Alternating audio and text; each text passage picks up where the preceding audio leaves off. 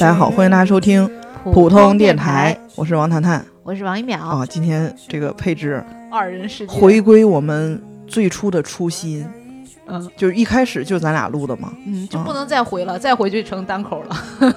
就是再再回呢我就上台就行了，啊 就是因为其他人就都退出了，不是，就因为今天聊的这个话题不适合让其他人来，就不适合人太多。不适合人太多，嗯而且他们也确实没看，嗯，对，嗯，呃，也可能感受也没有咱俩这么深，嗯，所以今天就咱俩来跟大家聊一下。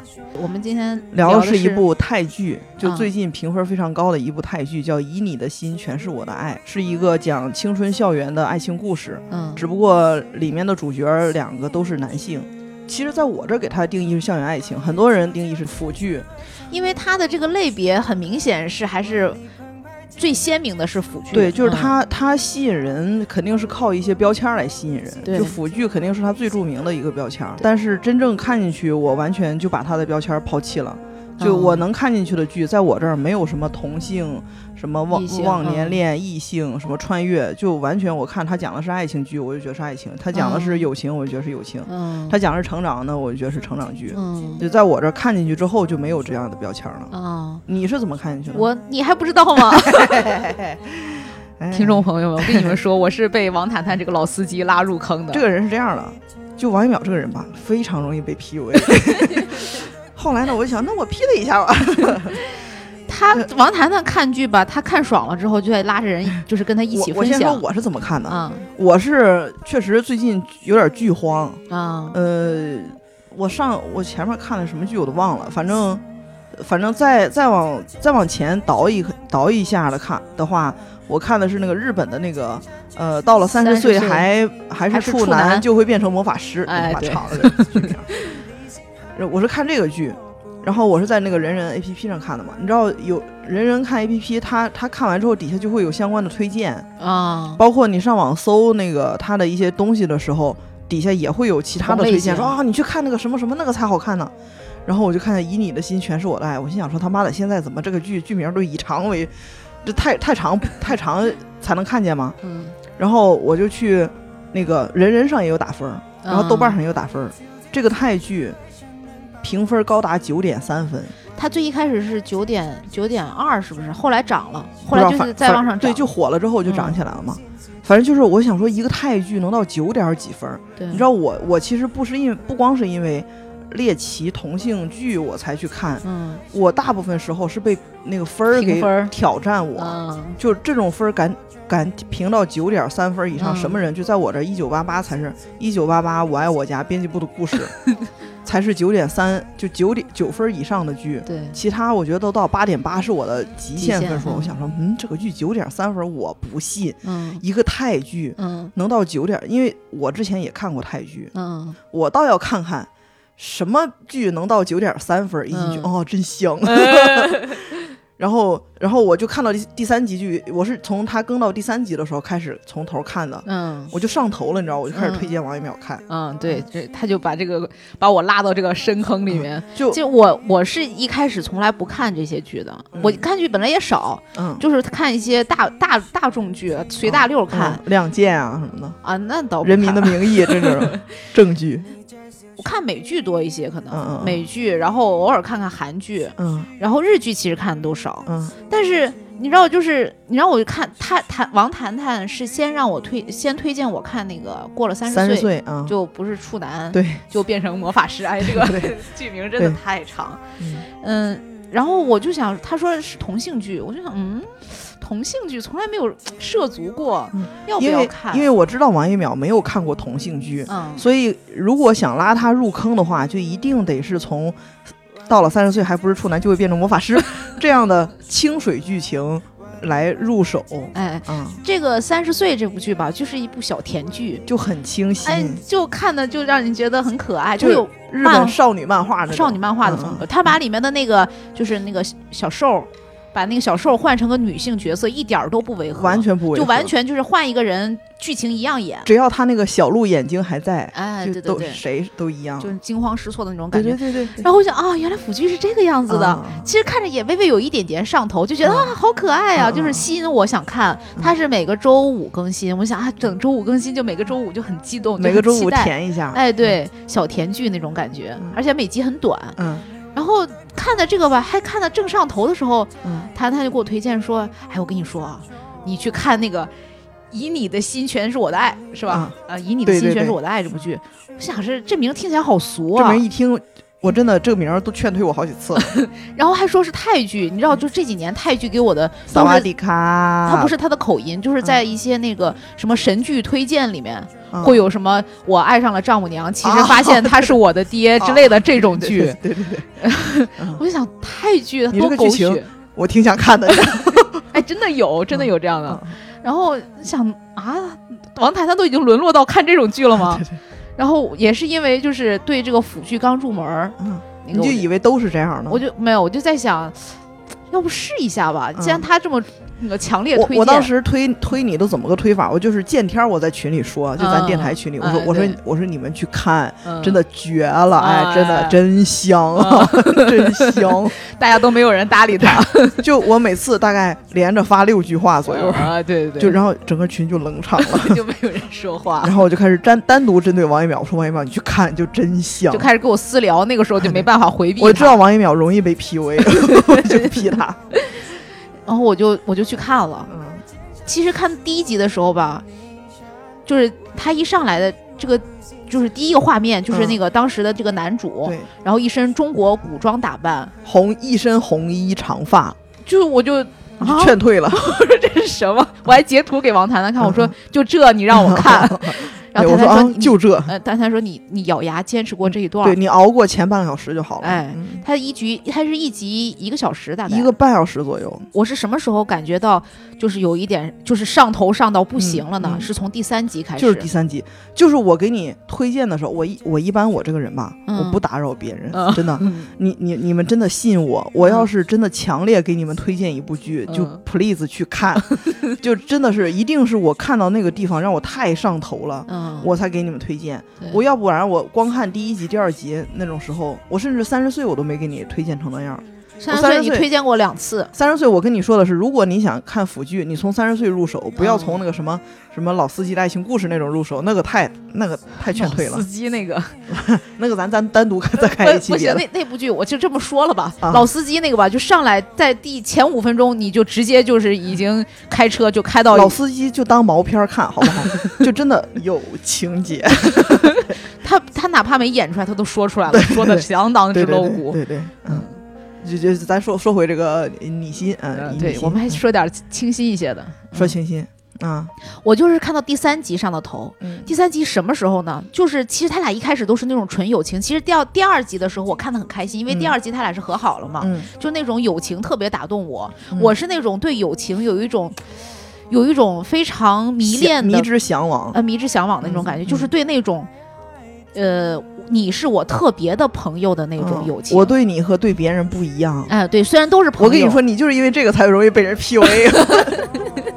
就你一直都假装的是吧？我批你图什么？图我的身子，图你的身份证可是，倒卖图信息的你图你的青岛户口。万里澎湃，江山我转念离山。万里光阴，我归心似箭；万里星海，命运路我不认输，该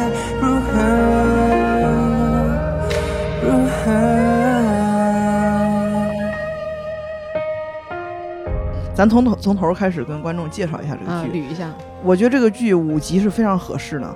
对，我看网上有评论说，从来没有觉得一部电视剧只要嗯五集就足够了。，对，他就把整个事件的背景、起因，然后高潮、嗯结尾和整个后面的一个大团圆的一个结局，就就安排的非常合适，一集一个段落，对，非常紧凑，对而且交代的又很清楚。而且他很难得是把每个人都演得非常的全，细腻。嗯，就是很立体的，人物形象都很好。嗯，它这个剧的背景是放在泰国普吉岛，就是中国文化比较，因为中国游客比较多，所以他们这个剧的整个剧背景就是在普吉岛，然后男一的家庭是福建这边移民过去的，他妈妈是福建人，然后还做福建面男一叫德，嗯男二叫欧，啊，然后这个欧他家是开一个度假村，嗯，然后一直在一个大概岛海滨的一个像个个。离岛一样的那种地方，对对对，啊海滨的一个地方。算是个富家子弟。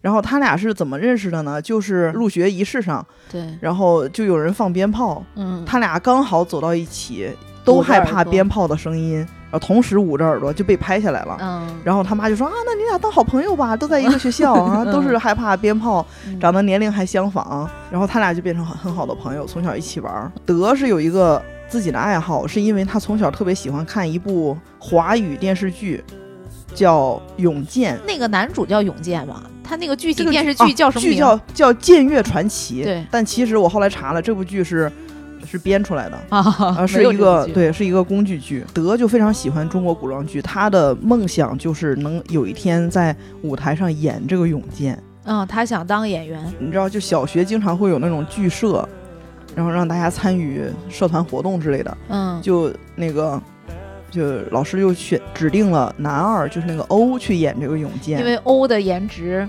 那个他反正长大之后吧，看他的颜值是可以的。他小时候那个小孩也挺好看的，嗯小时候那个小孩长得就是大眼睛，扑闪扑闪的。嗯，那个德选的也很像他长大了之后的德，就小眼睛，然后嘴有点就地包天包包地那嗯，种那种嘴，然后就让那个欧去演。当时其实这个小男孩心里，德心里就有点不太舒服，就觉得有点被人抢了自己的梦想。因为他一直在跟这个他的好朋友欧说我要当演员，而且我要当永健，对，难得单那个就是班里面要举行一就是演一次这种永健的这个剧目，然后那个老师在问欧说你要不要演，然后欧其实看了一眼德，就是意思好像在询问他我能不能演。然后欧给他那个德就给他点了点头，说意思我允 允许你演了。啊嗯就德可能误会了。欧的意思是你要不要演？欧他以以为欧问他你要不要演，都说嗯我演，然后欧说啊行那我演不。是的，你这胡说啊。人人家就是在询问我可不可以同意，嗯嗯然后那个德其实也有一点的纠结，有一点纠结，但是又觉得那是自己最好的朋友，嗯，他想演，我可以帮他演得很好。他自己也说了，，我帮你。他说我的汉语不好，对，因为演那部那个话剧是需要说你用中文说话的嘛，因为它是个中文剧。然后他是最后同意了之后，他们两个人就在一起，然后那个练剑，哎，对，教他说中文。里面有一句特别重要的一一个台词是“可不可以”，然后他说可以，然后他俩经常用这一句话来进行对话。欧就演了这个剧了。嗯，结果欧演完这个剧之后，他就有点喜欢上了表演。对，他之前陪着德一直在练练剧啊，就进剧社。他可能也是因为就是好朋友想进，嗯他就陪着，也没有那么深的感受。嗯结果欧上了舞台之后，感受到了那个那个气氛，嗯，他下来就说，就跟德说说我也想演戏。他很开心，他觉得对自己终于发现了自己的梦想和好朋友分享。，对，因为德一开始就非常明确我要当演员，嗯欧就一直说我我对什么都是三分钟热血，嗯，所以我没有想好我要干什么啊。因为他家庭很挺有钱的，嗯嗯，他不在乎梦想这件事情，就他反正后路已经他爸他妈给他铺的好好的了。对嗯，然后这个他们结果下来之后，他很激动的说，跟跟他想跟德说，我找到我想干的事情了，我以后就要做这个，我嗯我也要当演员。然后这个地方其实我有一点点跳戏，就是我没太没没太明白。我我其实挺明白的，德德当时就跟他翻脸了，就是意思说啊，原来你你就是为了想演，你抢了我的这个角色。对，但其实难道不是一开始他们两个人已经形成一你说是个什么种默契心态了吗？我跟你说是个什么心态，就是在刚开始，德就一直觉得，就所有人都知道他喜欢永健，他想想演永健，就是整个学校都知道，他好朋友当然也知道。那么在老师指派欧去演的时候，那个时候其实德很大方的让他演，在德心里，我觉得有点类似于可以，我把这个角色借给你，嗯就我把我最宝贵的东西借给你了。嗯，然后由于我对他的了解，我帮你怎么把这个好东西保护好，怎么把它呈现好。嗯结果你下来之后说啊，我也想要这个梦想，我不想还给你了。啊，他就有那种被人抢了的感觉。你知道小孩儿，小孩儿，你说他他能懂什么呢？他就很在意这个东西，他就觉得我只是借给你演一下，你怎么就给抢走了呢？他觉得这个梦想对他来说是独一的，他唯一的。而且我觉得还有一点心态在于，嗯、在于欧是被老师认可的一个人。嗯就是你说他俩，老师也知道德喜欢这个永健，然后那个欧可能也是，就肯定表现的不如德那么那么热热热情，嗯但是老师指派了欧，可能就是因为他长得好看，嗯他适合上台，他就觉得你抢了我的角色，而且有可能他以欧的能力一抢就真的就抢走了，嗯，然后他就他就觉得这个朋友背叛了他，嗯然后俩小孩就就就决裂了。小孩的决裂是是很容易的。我小时候就是，我都忘了我小时候因为什么和我和我一个好朋友就是决裂。我俩到从高二到现在一直就没说话。就小孩儿对于他很看重的朋友，在他的意识里把他很看重的梦想抢走了，那不决裂等着干嘛呢？嗯那你这还是我朋友吗？嗯你和普通人有什么区别？普通人还不抢我梦想呢，嗯普通人找我借这个梦想，我还不借给他呢，对，是吧？所以就决裂了。后来他俩就考了不同的学校，然后再再也没联系过。一直到了高中才嗯再见面。他们是不同的专业，就像咱们国家一样，这个你要美术专业的，你要先考美术专业的那个那个那个基础叫什么专业试专业考试。啊，然后他们好像是哪几个专业？那个当时他们不是报了一个中文补习班嘛？嗯，中文补习班老师问你们哪哪些是要考传媒的，然后他们俩举手了；哦哪些是要考旅游导游的也举手的。而且好像在泰国中文还是挺火的，就有点像咱的那个英文，在中国的这个地位一样。嗯因为他那个呃，当时因为德为什么说他学习好？德不是嗯一直都标榜他是学习好的一个学生吗？是因为他妈妈是福建人，就是因为他中文好，他从小跟他妈妈学中文，所以他中文好。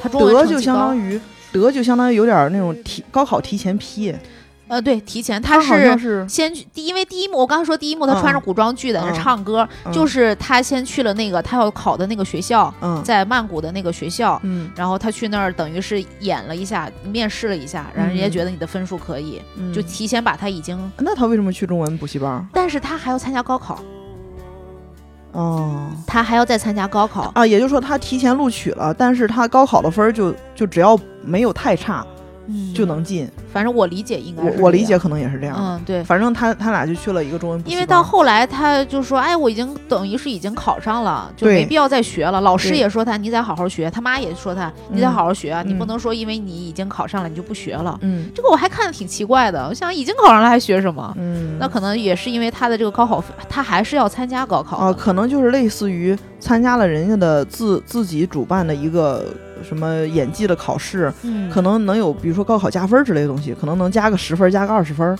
加一个嗯比较核心的分数吧。对对对，反正这个设定有点奇怪，反正接受了就行了。嗯，他们的教育高考制度和咱们不太不一样，嗯。嗯，，然后他俩就在补习班儿，又见认识了。面了，然后老师问谁想考传媒，他俩都举手。了，就他俩举手了。德更生气了。嗯，想说妈的，老子的梦想这么多年，你他妈还不还给我，还想和我一块儿争传媒大学的那个名额？对，然后他就在他的那个卷子上写了“敌人”，就嗯中文写的“敌人”两个字，就这个剧中文中文元素，我觉得运用的很好，对，非常，而且这个剧非常适合中国的就是中国的观众看，嗯，因为我你像我看韩剧、看美剧，有时候它的那个剧情里边会出现一些带有字幕的小道具，啊，就比如说纸上拿了一张报纸，上面写了一张很关键的新闻，嗯嗯，但是如如果是韩语的，底下又没有字幕翻译，我就那主持那个那个主角那个脸色都变了。嗯我想说，嗯，为什么变了？这报纸上写了啥？你倒是给我翻译呀、对，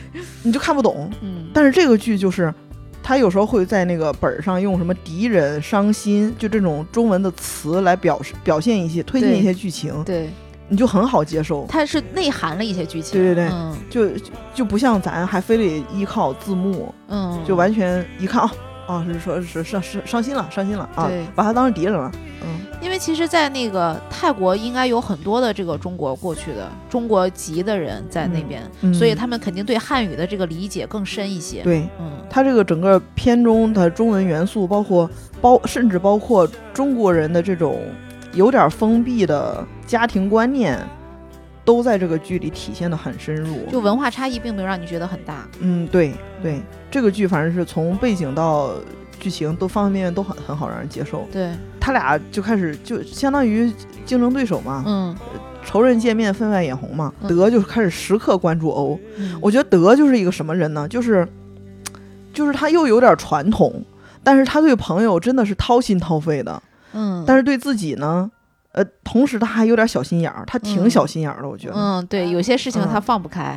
后来他俩不是一直竞争竞争吗？嗯，但是由于是在中文补习班上，相当于在这个补习班上得的水平是最高的。他们他们家本身就是就是中国这边来的，嗯而且他已经高考压力很小了，嗯所以他就担负起了给他的朋友圈这个这个补习补课的一个一个责任。他的朋友圈就那个什么逗逼天团六个人，这里面其实是有有一次有一次那个非常激烈的争吵，嗯。当时那个他们在一起坐着吃东西，嗯，然后德就反正也是假装，就是他其实是有一点内心赌气的成分，嗯。就是啊，你看你跟他们玩的那么好，那个也不跟我玩，就那种感觉。然后就说到学习这件事情了，然后他就那个德就觉得哎我占上风了，他就记他就当着所有他的朋友的面儿就只就是说欧。说你有这个功夫，你为什么不回去好好学习？就你那本事，就你这个能力，你能考得上大学吗？嗯就对他这么说的。然后当时就对这个欧的刺激非常的大，嗯欧，因为欧回家了，他有接着他就欧就回到他那个度假村家里面嘛，他爸爸妈妈就问他说：“你这个成绩最近怎么样嗯，？”然后欧就说不出话来，因为他成绩的确是非常不好。这里面除了中文没有交代别的就感觉他们就只活只哎学中文，考中文嗯似的。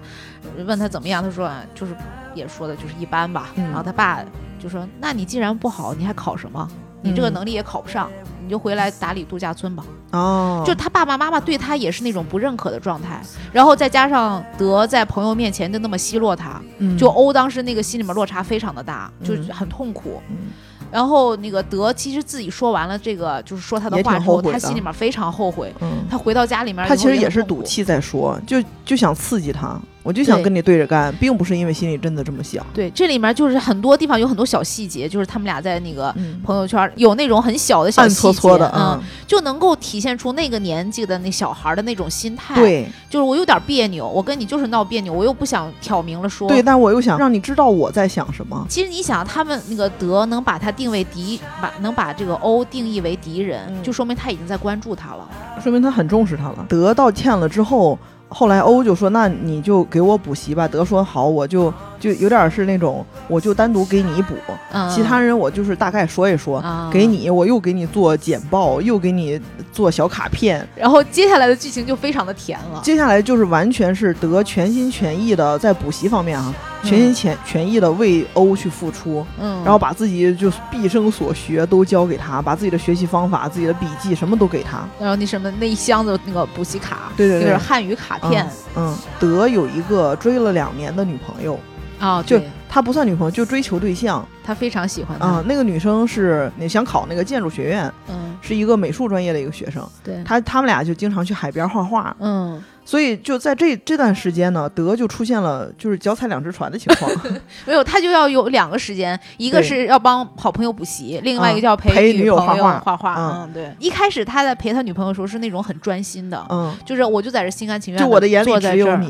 你在那画画，我就在那看着。慢慢他跟这个欧在补习了一段时间之后吧，他又有点显得有点就是总想看手机，嗯。然后有点心不在焉的那种感觉就出现了。就是那个那一集欧就德就很渣，嗯，就真的有点渣，显得有点显得有点渣。但，其实你能理解他那个心情，就是因为他他在他在那个时候他的认知里面，这还是我女女性的，还是我的女朋友，就一个是我的女人，一个是我最最好的朋友，嗯。我肯定两边都要兼顾，是吧？嗯。但是，但是话又说回来，你作为咱咱看，其实理性的分析也是，你这边只是陪着画，嗯。给他削个铅笔啊，递个橡皮，有那么重要吗？嗯，但是如果欧没有他，他可能学习就进步不了，他就考不不上，嗯，那还是欧那边相当相当于重要一些，是吧？对？然后就经常陪着女友的时候就。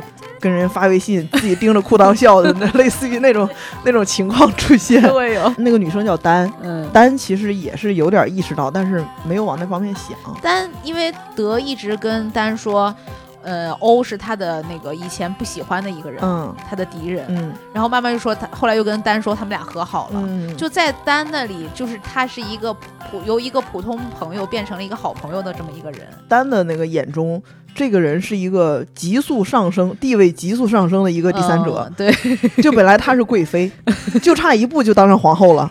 然后就看一个人从答应开始，贵人、嫔妃，嗯已经慢慢马上就要到贵妃这个地位了。嗯。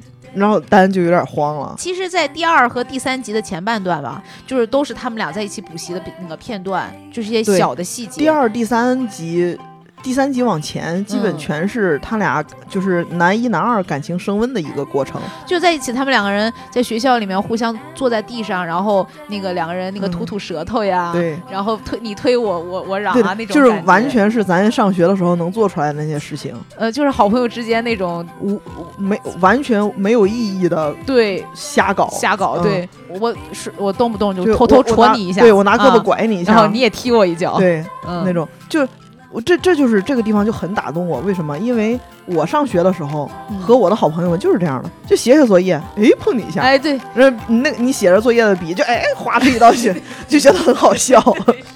其实他们两个中间也有个小矛盾，嗯就是经常会有这种，就是欧告诉德说：“告诉你，我还是处男。”然后那个德说：“啊，是吗？我告诉你，我也是处男，这个是这是我的秘密啊，你不要告诉别人。嗯德那个欧说：“这是我的秘密。”然后他扭头，第二天就跟别人在欧就到处说啊，你们都是处男啊，啊你们都不是啦，我是啊。哎对嗯，然后就因为这种事儿，德就难受了，生气了。所以说小心眼儿嘛，嗯，就有点就是你是我的好朋友，你不要把我们之间的一些分享的秘密对跟别人说，即使那个秘密是你的，嗯秘密之间只有最好的朋友才能分享。对，你在市场上叭叭一喊，那我成啥了？嗯对我还在这投入我感情呢，啊，真的就是那种我想要完全占有你的那种感觉，就是也也不算占有，就就是我要在你那儿有特独特的位置，我得和别人不一样。要要体现出来。嗯嗯哎，我小时候也有这样的朋友，是，这就你后来为什么你长大了没朋友 原因。就那朋友走了之后，就没有人陪我玩。德就闹别扭嘛，嗯，就被欧发现了。啊，就被欧发现说你到底咋了？你告诉我是吧？嗯你别让我猜，嗯，你告诉我行不行？对，就在这个过程中，其实欧很很很攻，嗯，德很受是会有一些，就那种就闹别扭那个小样儿，就是就是哎就是我欲言又止那个样儿。嗯后来说说我是觉得，嗯嗯，咱俩的关系和别人不一样，嗯你别我的秘密、你的秘密随便乱说。对，然后德说啊，呃，欧说啊，是这么个事儿啊，行行，没问题。然后就跟德分享了说，然后就像要安慰他一样，啊所以说我要我再告诉你一个核心的秘密，对别人都不知道。嗯，就是我喜欢那个博士。博士，他他这样，他等于他跟他说，我喜欢男人，我喜欢男生。其实那个欧是很成熟的，就在这方面，在自己想要什么这方面，他是很成熟的。嗯对，他可能也是从小他爸他妈不管他，不管，然后他自己就比较知道自己内心想要什么，对所以他喜欢男的就喜欢男的，就跟好朋友分享。当时德还挺嘚瑟啊，是吗？你赶紧追呀、啊我帮你追呀、但是当德真的面对面看见他俩腿碰在一块儿的时候，别扭。又怎么回事儿？我不应该开心吗？他回到家里面也很别扭，他其实一个人就有点疑惑，就有点不明白自己是怎么了，对但是又有点别扭，对但又有点说替好朋友开心，就很纠结。就那个演员演的真好，把那个纠结的情绪，他又是处在一个对爱情、对这个性冲动的一个萌芽期，嗯，然后又是好朋友，就多年不见失而复得的一个好朋友，然后好朋友和他分享这么大的秘密，然后又面临高考的压力，嗯，就很多东西杂糅在一起。他那个时候确实说迷茫，就是因为把这个东西杂在一起了，对他们才迷茫。对。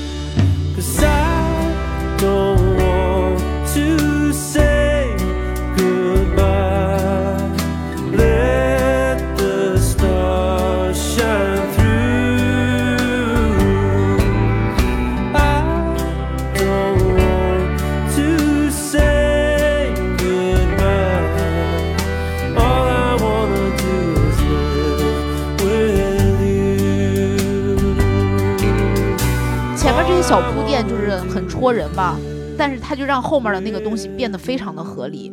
就是得我受不了了，嗯我我我要我要搞明白我到底怎么回事儿。嗯他就去了，因为欧每天晚上补习完之后都会坐着那个船回到他们家那个离岛的那个酒店住。他就去了欧他们家那个船上坐着等欧，嗯因为这时候那个因为他他闹别扭，已经跟又又跟欧不说话了，他自己也没搞清楚怎么回事。对，然后欧也其实想说，那那我也要搞明白。然后俩人坐在船上都不说话，哎，对，就上船了，上船了，嗯，就船戏就来了，就他俩互相背对背坐着，嗯，然后欧就想说你又跟我俩干啥呢？对啊，你你啥什么意思？不刚说好了，你别跟我闹这种事情。天天搞小情绪。欧那个时候沉浸在自己的恋情里，就确实是有点不太关注自己好朋友的这个心态。当然了，好朋友也确实是矫情，嗯，如果他对欧没有那份心，他也不可能矫情成这样。，对，既觉得欧对自己不负责任，既嗯，对学业不负责任，对，又有点觉着自己是怎么了，好像又失去了这个宝贵的朋友，宝贵的朋友不重视他。对对对，啊，就我把你当宝贝，你你拿我当就弃如敝履那种。嗯，对，你不嗯重视我了。啊，然后他们两个就在船上嗯，有这么一，就是德说了一句话，当时简直我就我就我就在床上尖叫了起来。就我当时晚上看的嘛，嗯他说他就那个德很深情的望着欧说。我也知道你要谈恋爱了，但你不要拿属于我的时间去找别人。哎，这句话真的是我跟你说，我当时听完了以后，我身上鸡皮疙瘩起一身，就就感觉我要是哦，我就嗯嗯，好好好，没问题没问题，我我跟你走，就那种感觉。嗯 太深情了，就是那种有一点卑微，但是又又很真诚的那种感觉。嗯。他他把他们在一起补习的时间看作那是他给他的时间，就是哦。他欧给德的时间，给、给哦，自己的对对对，那种时间。是是是有这感觉，嗯对。两人在船上就闹了起来，他们俩一开始就推，推搡就是了起来，就是先先你碰我一下，哎，我也碰啊你就好了吧然吧，后别生气了吧，啊对对对。你看你那个小样儿，然后就捅咕捅咕，然后就俩人就就抱起来了，之间就搂到一起了。然后这时候那个那个欧的脑袋就杵在了德的鼻子上，他就问他说：“这是什么味儿这么香嗯？”然后欧说：“这是我洗发水啊，椰子味儿的，好闻吧？”然后德说：“德就当时就哎愣住了，因为最一开始第一集就说了，德呃第二集说的德嗯不喜欢叶子味儿，他特别讨厌，他说那是臭臭的。但是因为他喜欢了欧，他对他有一种莫名的情感，嗯所以来自于他身上的味道，你知道人的体香吗？嗯就是就像我闺女特别愿意没事就闻妈妈的衣服，嗯她说妈妈你衣服好好闻，我一闻那不汗味儿吗？就是人的体香，只有在他对他有情感的人才会痴迷，才会有一种迷恋的感觉。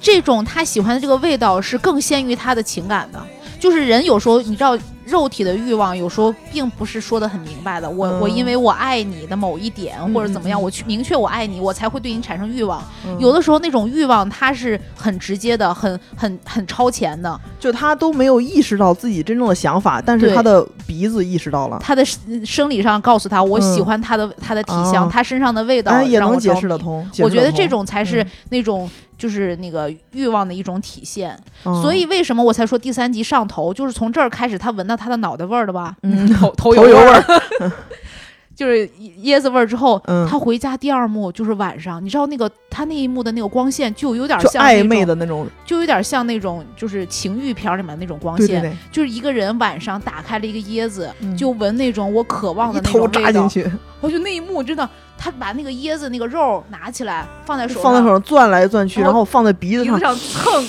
这个导演能用气味，能把这个气味展现的这么绝，嗯，我觉得是目前我见过的导演中独一个。对，其他有你说有那么多好的导演，嗯。但是用气味来展现欲望的，嗯，反正我可能看片儿少吧，反正我看的在电视剧里这是第一个，通感嘛，这种，嗯。嗯，就是第三集一开篇就给我镇住了。我当时我看完第一幕，我赶紧关上了，因为我一般是投到我家电视上看嘛，啊，我赶紧关上了，然后在被窝里用手机看的。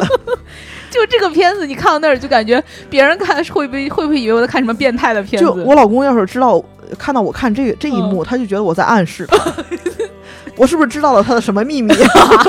得了这一幕，他的他的性感的程度，已经让人抛弃了他的性别。对，就我无所谓你是喜欢同性还是喜欢异性，对，无论你是男是女，嗯，这种感觉是让无就是人只要还有这个这个欲望在的人，嗯。都会产生一种反应。是。理解他那种通感的那种感觉，就是之后吧，你就也容易产生那种共鸣，嗯。就是啊，我对某种东西的渴望，嗯，就是就跟你今天早上见到那个韭菜馅儿饼，哇，哎，真香啊！你们不知道，王太太今天早上买了一个韭菜馅儿的馅儿饼，挂就是那个炸油炸馅儿饼，油炸馅，哇，真太香了！就我们俩开他开车来了，挂在产生同车上。感了，我就我就感觉我吃了它，就是刚才打开的时候，王太太恨不得一头就扎在那个韭菜馅儿那个塑料袋里，我就啊，真香！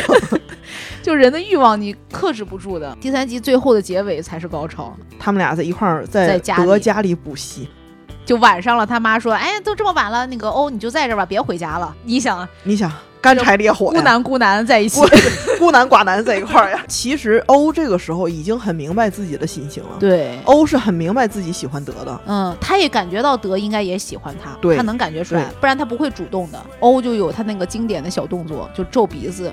嗯，德知道他一皱鼻子就是背痒痒，背痒痒，啊从小就知道，就挠后背这个动作嗯。也很撩人，挠着挠着，挠就变成摸了。然后德就替他揉啊，在后背，就是那个八段锦反穿博越 攀足，就是那个动作。就大家如果不看这个剧的哈，但又想明白这个动作，就去学八段锦，反穿博越攀足。对，哎，尤其那个反穿，哎那个攀足也有，哎对，就摸着摸着就从那个背慢慢就摸到肚子上了，啊就腰上了，然后就往上摸，然后就往上摸，就摸到胸口了。就发现没有胸。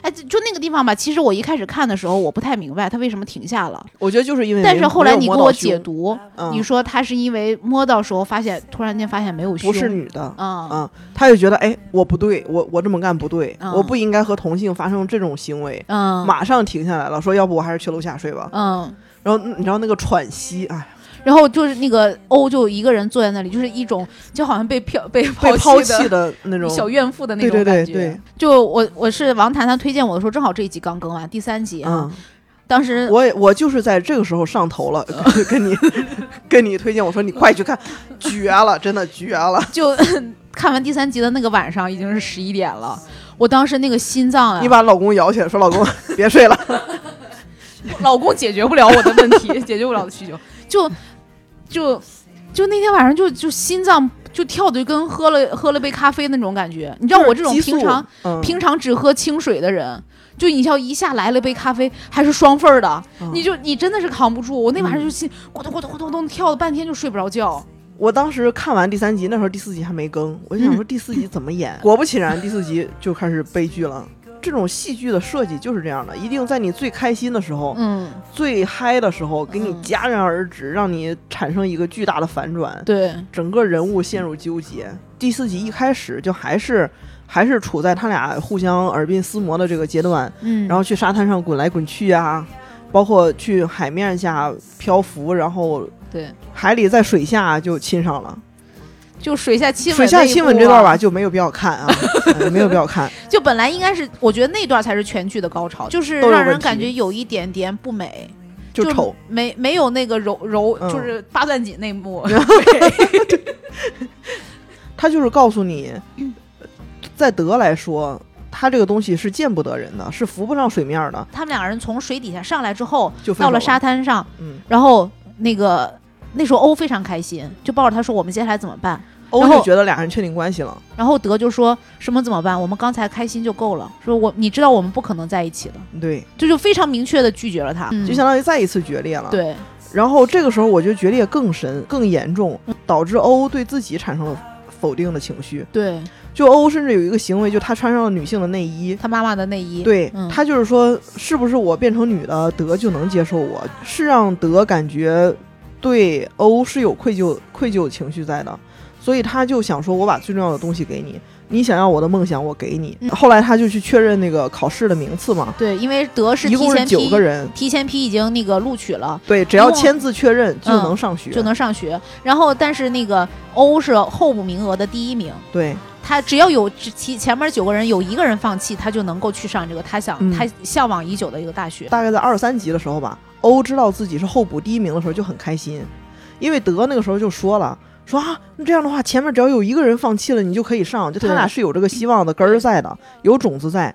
然后去确认的时候，本来我觉得德还没有没有往这方面想，嗯，他那个时候还处在一个就是伤害朋友的那种自责和跟朋友绝望的一个一个这个伤痛当中，对，而且他对自己也很怀疑，就就行尸走肉的去了，去了之后，老师一句话刺激他了，因为九个人正好有一个人没来，对，说哎，那个女生要是没来的话，她要十点十一点半之前没来的话，是不是候补第一名就上了？对，五分钟嘛，就马上那个德那个劲儿就上来了。其实德本身就是一个很容易被感情冲昏头脑的人，对欧也是他的那个欲望，他那个情感冲击大脑的时候，他有时候是不管不顾的。他，的情绪控制能力没有很强，情绪控制能力不行。嗯。你看他小心眼儿，包括他生气，对，包括跟着欧出去一看，欧把秘密跟人别人说了，马上那个脸子就掉下来了。对对对。他的情绪控制能力是很一般的，嗯。所以当时就能看见他非常焦躁，嗯。浑身就坐立不安，手也在那在在在不停的捏。嗯。然后到还差五分钟的时候，那个小孩来了，嗯满了，没有人能放弃。嗯。但是他那个劲儿上来了，他就说：“我操，那那我得放弃啊！嗯，我我我只有我放弃了，欧才能上，因为欧可能是确实凭他当时的那个能力，要考上这个学校真的很难很难。对他自己说了嘛，他嗯。后来放弃之后也跟别人说了，说他根本不可能考得上的，对，嗯然后他所以决定，他把自己，他既然那么想要我的梦想，我把我最重要的东西给他，对，他想要我给他，嗯我也有能力自己考上。他嗯那个时候还是对自己有一个盲目自信的，他觉得我学习也挺好的，中文也很好，对我提前 B 都能上，我好嗯好考，好好考高考，我都能考上，对就放弃了。放弃之后回家，他那个时候他也完全，他脑子里就只有欧，他顾不上什么，他家人都已经开始放鞭，开始请客吃饭了对。顾不上他哥为了他把什么生活费都准备好了，顾什么机票都买好了，那些东西他全，他只有回去了之后才发现，哦，我要面临这些。其实这个地方，如果前咱们咱们讲的不会这么细，前面有很多的铺垫，就证明了德当时是背负了很大的压力的。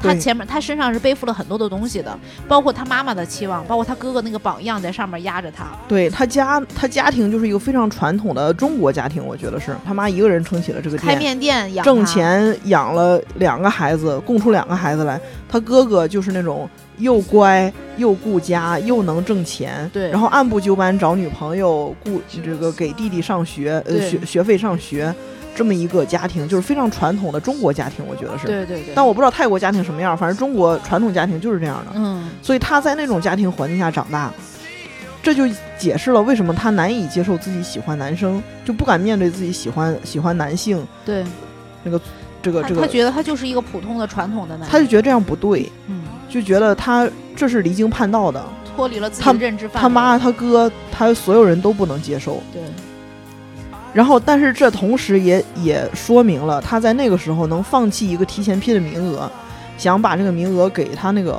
最好的朋友，说明他是对他这个朋友付出了极大极大的诚意，极大的东西给他的。因为他他从小就说嘛，他妈妈更重视他的哥哥，就是他哥哥也也什么都做得很好，嗯，然后就是他那个他他唯独就是有一件事情让他妈特别自豪，就是当时他说他要当永就是永健那样的演员，啊，然后他妈妈就觉得啊我的儿子好伟大的出息梦想啊。嗯，然后说我们也支持你这样，而且他回家跟他妈妈说，我考上了之后，他妈妈就是免费请那个就是开店，嗯然后请别人来家里面吃，吃这说明已经是非常高兴的一件事情了。这在他们家来说，那是一种家门的荣光。嗯，然后我就等他们就等着儿子回去给他们报告说我已经考上了这，件事情。只需要签一个字就可以对了。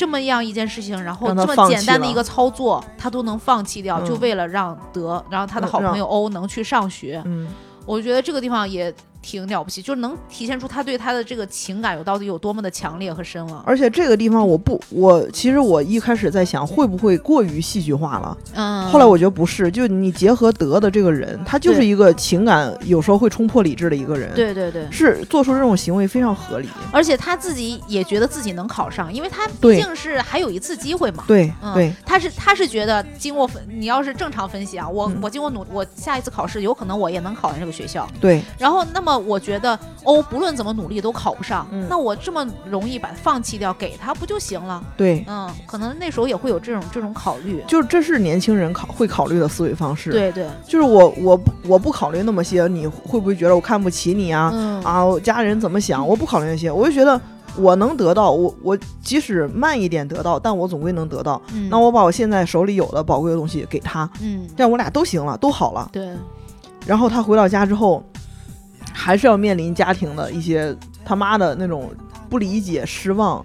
这个时候，欧就接到电话说有人放弃了，你是替那个候补第一名，你来上学吧。嗯然后欧其实后高兴之余，后半段也想明白怎么回事了。欧的意思是我不要，我自己能上。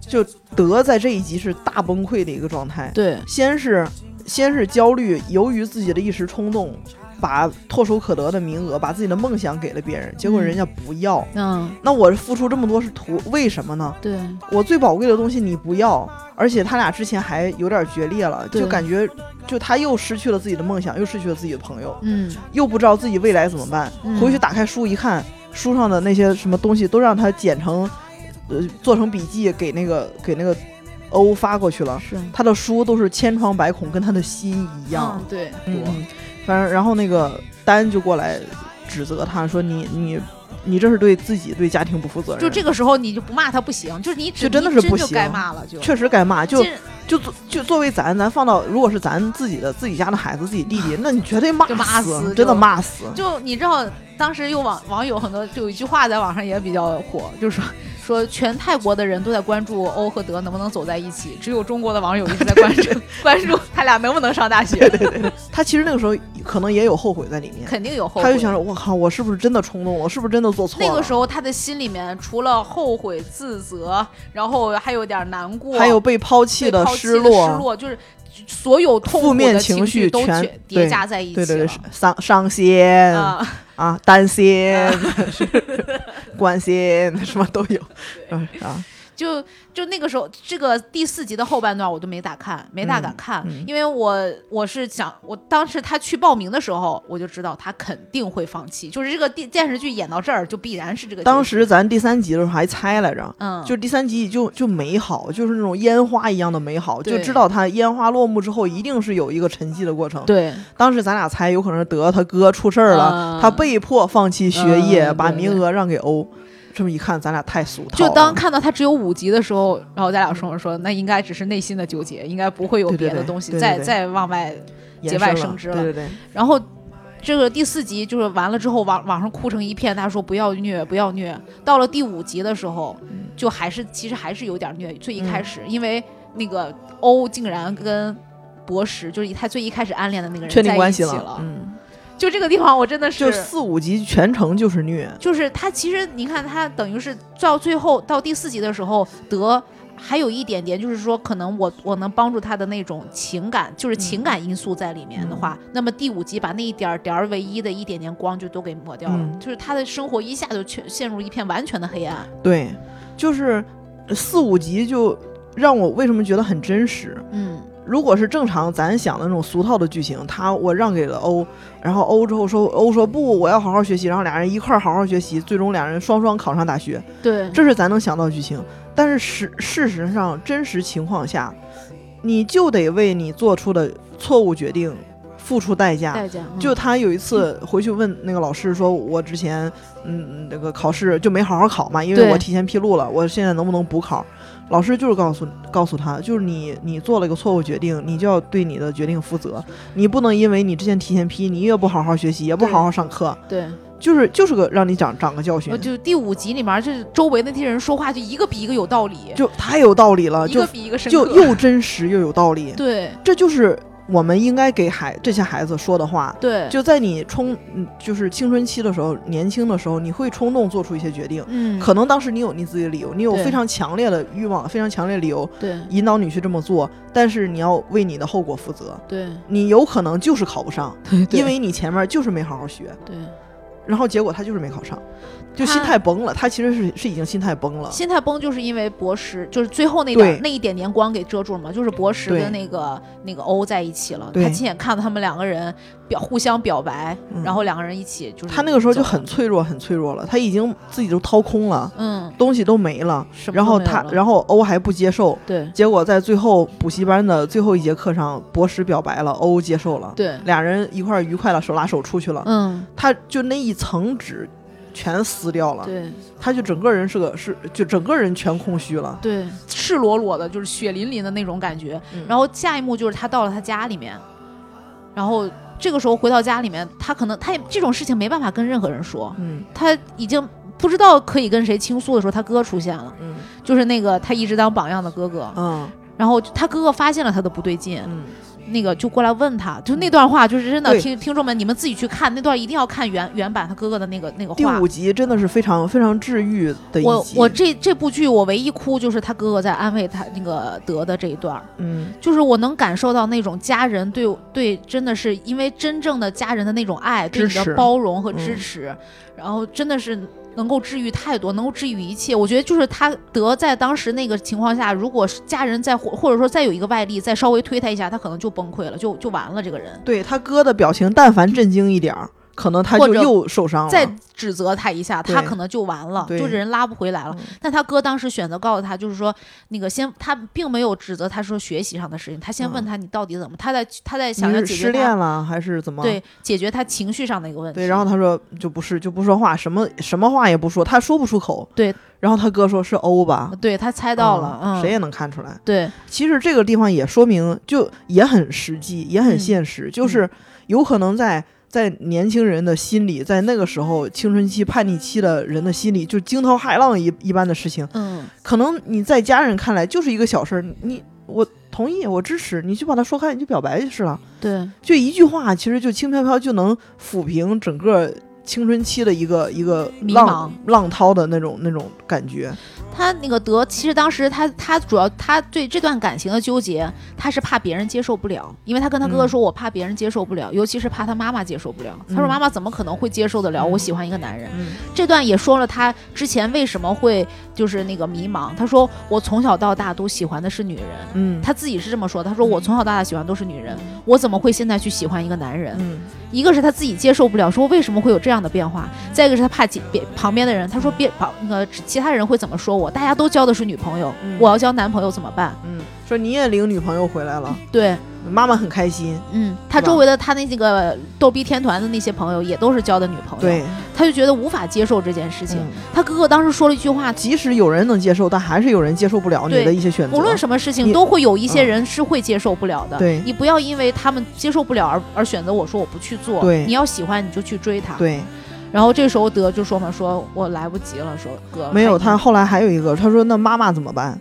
啊然后你你如果是俗套的偶像剧，他会说啊妈妈肯定会支持你的。啊，他哥不是，他说如果妈妈不理解，你就再等过段时间再跟他说一次。再给他一段时间。，对，再给他一段，就很真实，就很 就很治愈，我就觉得真的看了他哥那段话，我哭到就是真的就说到你心坎上了。就是说到嗯现，就是你在迷茫的时候，家人有这一句话，而且也不假，就很真诚。嗯，对他来说，他哥一直是他的一个榜样。对，他的榜样都跟他说：“你就做你喜欢做的事情，不要因为一些外在的东西。”他就感觉找到方向，但是其实他还是很难受，因为他已经晚了。对，他就后悔他为什么没早和他哥来沟通这个事情。所以说，青年朋友们，你们一定要和家长多沟通啊！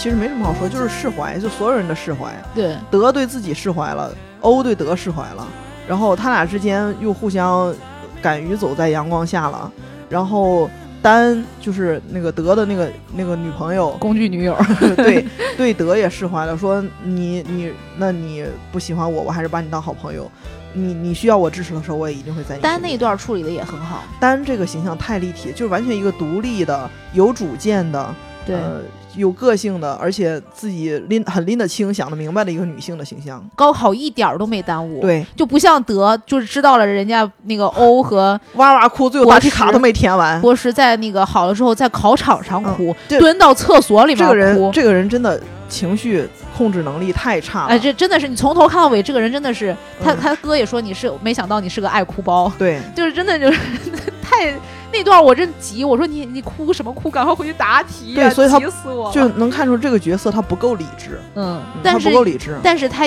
一脉就是这么一样下来的话？你看他做的这些事情也都合理了。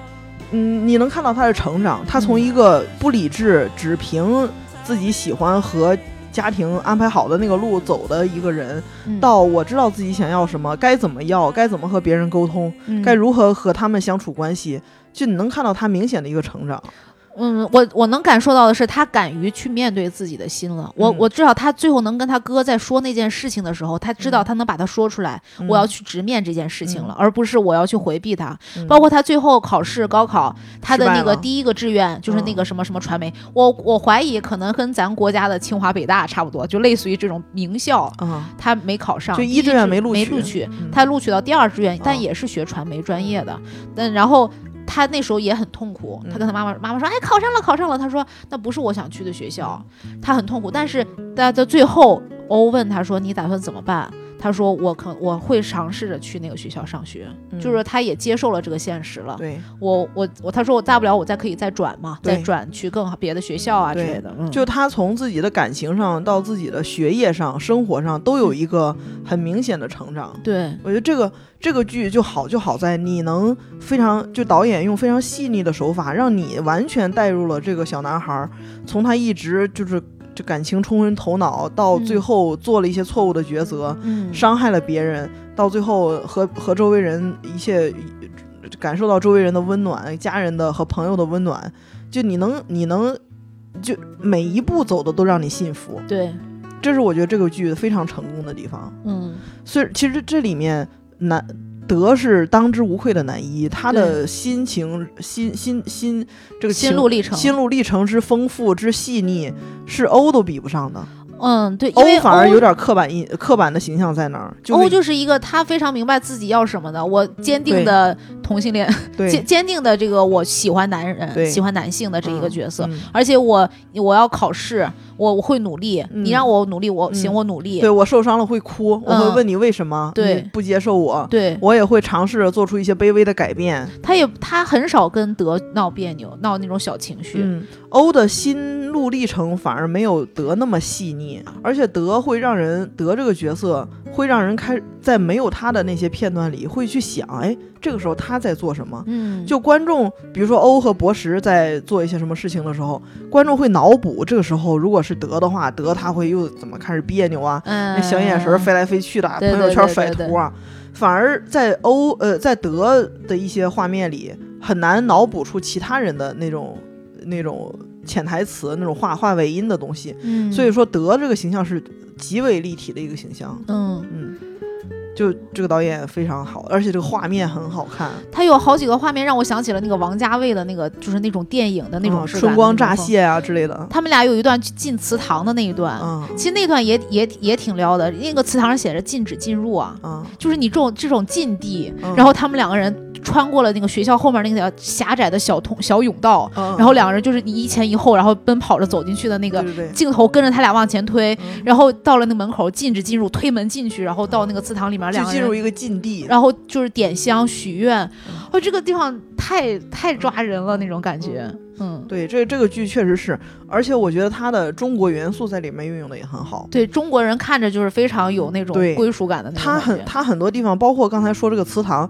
其实祠堂在中国人心里是一个非常神圣的地方，对，是一个祭拜祖先的地方。嗯，你俩能通过一个小巷穿到这样一个禁地进去许愿，然后去还愿，通过跑步走到那个天涯海角那个地方去嗯。还愿，就整个这个过程就像一个对神对神明赐给你的这样一段旅程一样。对对，对就有这种感觉，我觉得还挺好的。然后那个画面处理的太美了，就是你想热带这种地方，那个泰国是属于亚热带、热带，啊，反反正反正就挺热的地方啊。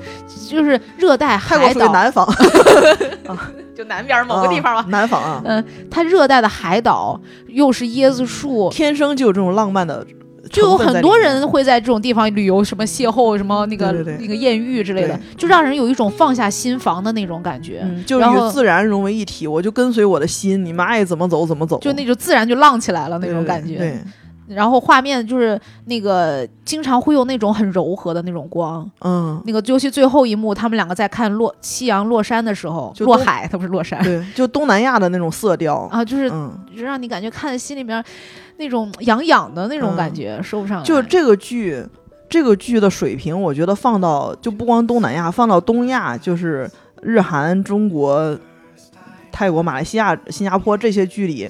我觉得目前，咱不说比那种一一九九八一九九八的情怀一直压在那儿，难以匹敌的。而且一九九八是普那个更大众化的一些那些、嗯那些情怀在里面，嗯嗯它是其实比较小众了。嗯嗯这个剧的制作水平和演技水平，和他想表达的东西，和他手法的干净程度、细腻程度，我觉得都是一等一的。对他其实你看他的，我觉得他的投入的成本应该很少，就是那么几个场场景，然后那个演员也不是很多。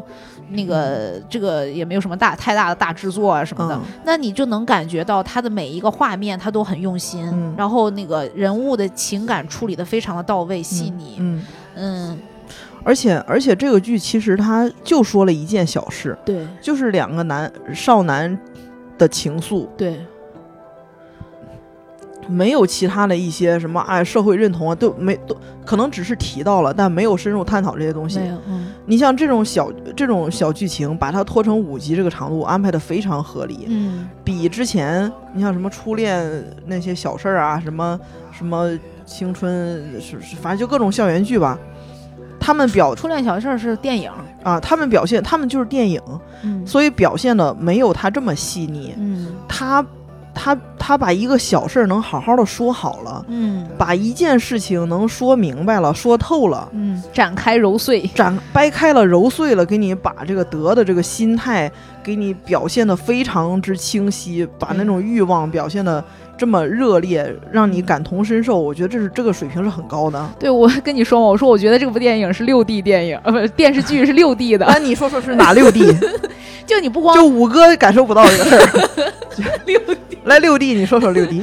它就那个色香味儿啊，这都这都有了吧？啊色香味儿，然后你色香色香色色调嘛，啊香气椰子味儿嘛，啊，那个味儿？味儿不也是椰子味儿吗？那个呃就是福建拉面、福建拌面那个味儿。嗯，就是你能感觉到它的那个整个的那种视觉、听觉，然后包括那个，就是你都能甚至能感觉他们两个肌肤相亲。你你因为你谁都有过那种悸动，对对对，就就是就汗毛孔都能感受到这个剧情。就我我跟我跟我喜欢的人，哪怕隔着五厘米的时候，我都能感到那种那个毛都炸开了哎，啊对，就是那种感觉。有有有有，然后你知道，就是包括最后，它能够深到你的心里面，就我能嗯跟人物一起感同身受，嗯就是我太懂他讲什么了，我嗯明白他，我懂他，对我懂你，而且他非常善善于用气味和色彩来表达一些标志标签化的东西。那椰子味儿，你像那个欧非常明显的特点，穿嗯红色，嗯，椰子味儿。对，然后那个丹就是那个那个他的前女友，嗯，就是非常明显紫色，嗯，画画对对对，就很明显的这一些特征。嗯我觉得就真的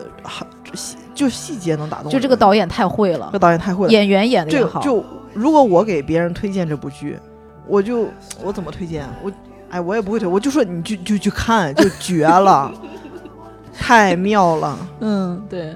就没没有什么可推荐，他可推荐的太多了。对，我们这一这一集录的这一集，全程就是给别人推荐这部剧，嗯对，其实我我们这期就咱们今天录是把它那个相当于是完全剧透剧透。哎式疗法，这个剧好在好就好在剧透都没有关系，你可以再看，你通过说话，你根本感感觉不到他们那个表现手法。我们这是大地，不是六我 D，大娃，你你感受不到他的表现手法，你只有去看，看。通过你的这种视觉刺激和他带给你那种味觉的、呃、嗅觉的通感刺激你，嗯你是真真正正能感受到这个剧的妙处之之所在。就我一开始看泰剧的时候吧，我还有点儿跳戏，就是他们嗯俩口音太奇怪了。这啊，这就是我觉得这个部这部剧对我来说最大的硬伤，就是它嗯的口音。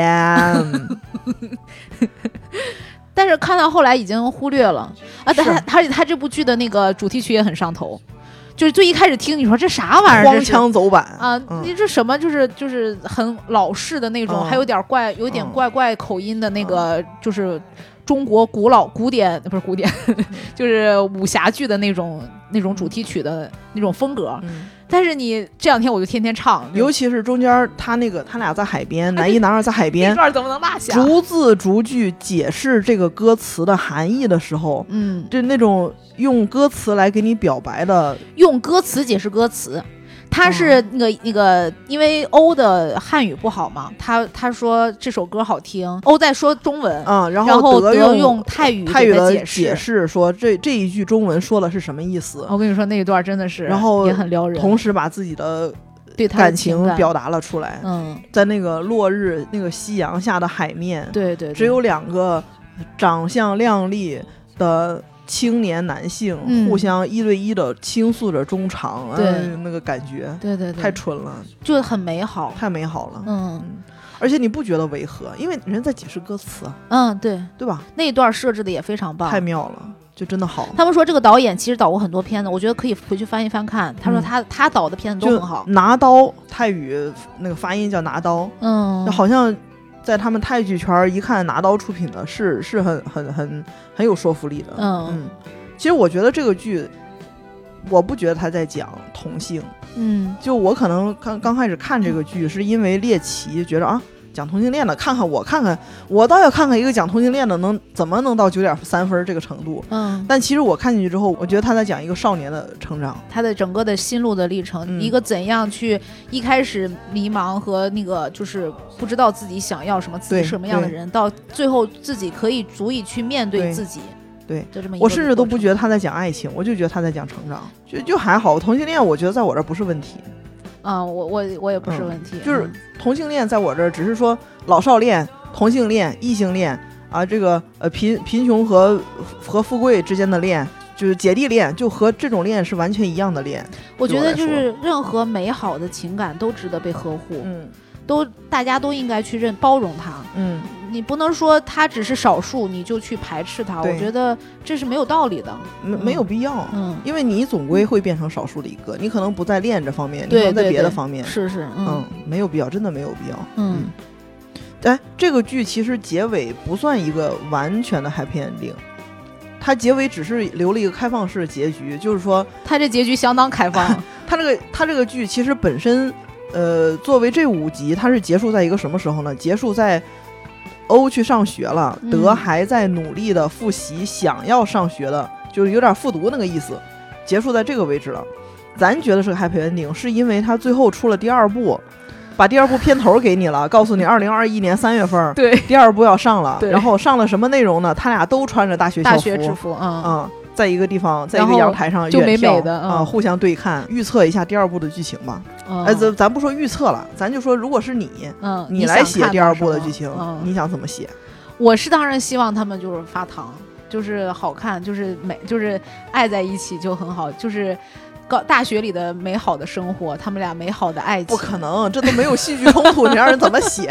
肯定要有一点啊，比如说他妈妈站出来反对，不就前面有铺垫吗？对他妈是应该会反对的，嗯。总归是要走到见家长那一步。嗯，对他妈在这部在第一部里，他妈一直以为那个德的女朋友是丹。丹，嗯。而且他一直在说，哎，叫丹回来看一看呀，嗯。什么见一见呀嗯。之类的，嗯。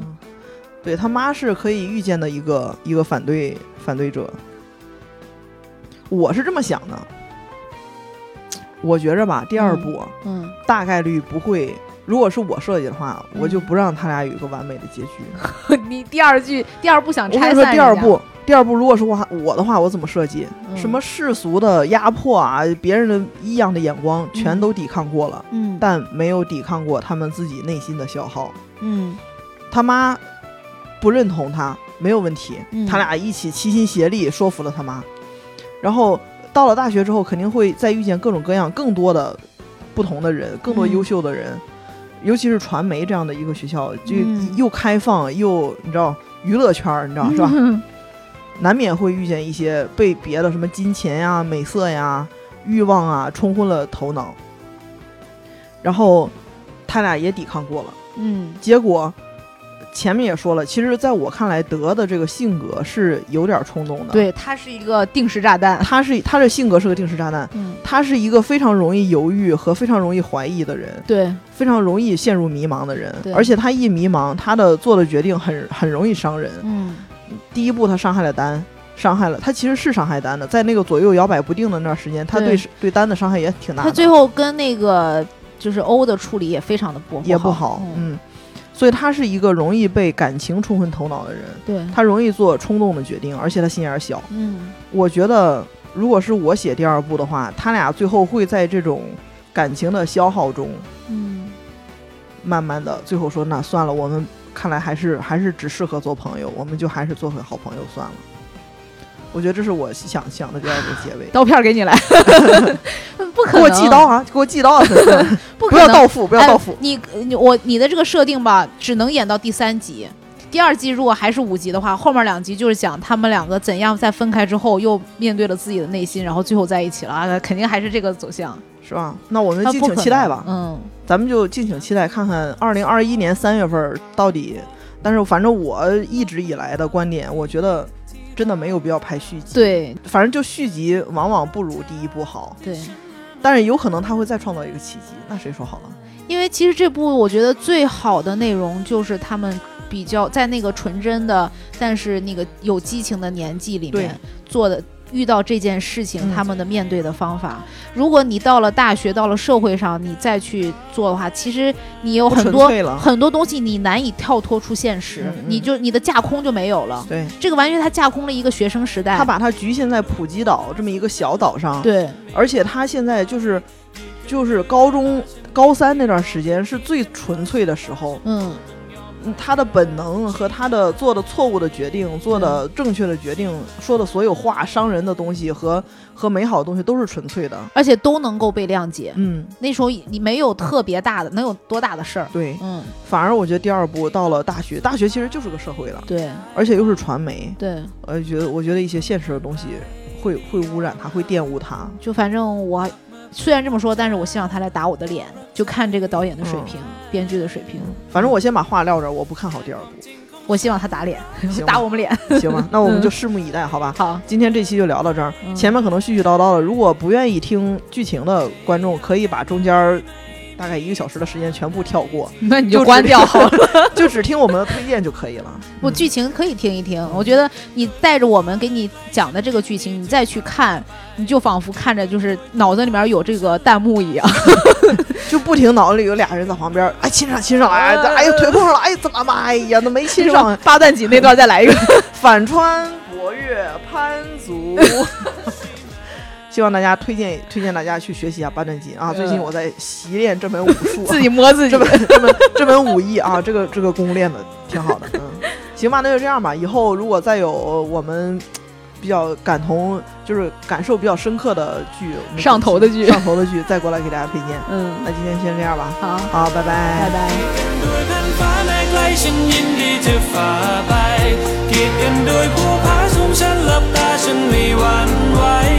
ดกันด้วยเวลาฉันยินดีรอแต่กีดกันด้วยชะตาฉันคงต้องยอมพ่ายแพ้ใช่ไหม